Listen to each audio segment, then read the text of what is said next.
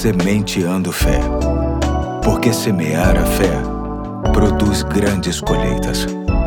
Olá, hoje é sábado, 22 de outubro de 2022. Aqui é o pastor Eduardo e chamo sua atenção para o último episódio da série A Lei da Semeadura, que tem como texto básico Gálatas capítulo 6, versos 7 e 8, que diz assim: Não se deixe enganar, de Deus não se zomba, pois o que o homem semear, isso também colherá. Quem semeia para a sua carne, da carne colherá destruição, mas quem semeia para o espírito, do espírito colherá a vida eterna. Quero encerrar a série levando em consideração o que é semear na carne e no que é semear no espírito. A grande diferença se correlaciona ao valor de cada investimento, não se tratando, logicamente, de valor monetário, mas sim se o investimento é puramente terreno ou se é eterno. Primeiro, é preciso entender que semear da carne não se refere necessariamente a algo relacionado a prazeres carnais, mas sim a tudo aquilo que é movido pela nossa natureza carnal e que vai ser destruído cedo ou tarde. Além de prazeres,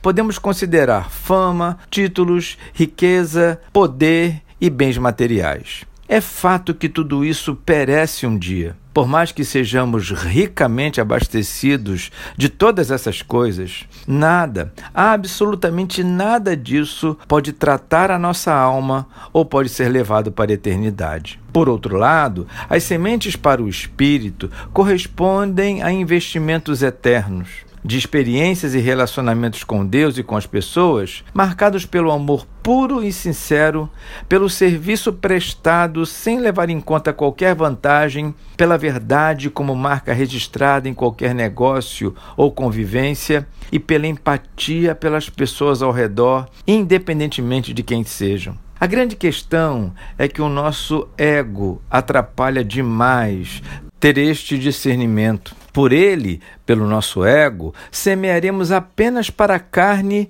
tudo porque ele tende a ser dono do nosso coração. Sementes como perdão, simplicidade e humildade não fazem parte da sua carta de investimentos. É por isso que precisamos da ajuda de Deus, que através do seu Espírito em nós nos dá forças para vencer o ego e procurar produzir frutos para a vida eterna frutos que glorifiquem a Deus e que nos faça mais parecidos com Jesus. Portanto, antes de semear, veja quem está te influenciando neste negócio. Faça com que seja o Espírito de Deus. Só assim você terá paz aqui nesta terra e alegria na eternidade por ter feito o que era certo e justo aos olhos do nosso Senhor. Hoje fico por aqui e até segunda, se Deus quiser.